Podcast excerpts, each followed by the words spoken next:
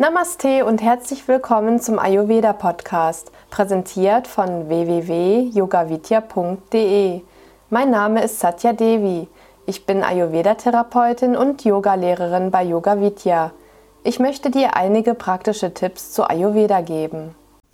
Lächeln. Lächle und du bekommst ein Lächeln zurück.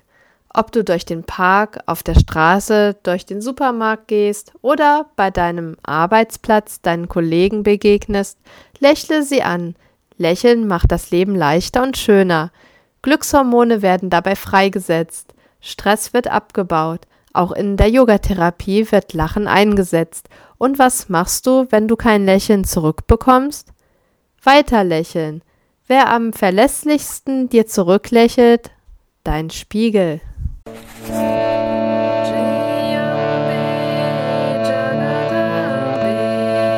Das war die heutige Ausgabe des Ayurveda Podcasts. Mehr zu Ayurveda, Yoga und Meditation, auch zu Seminaren und Ausbildungen auf unseren Internetseiten www.yogavidya.de.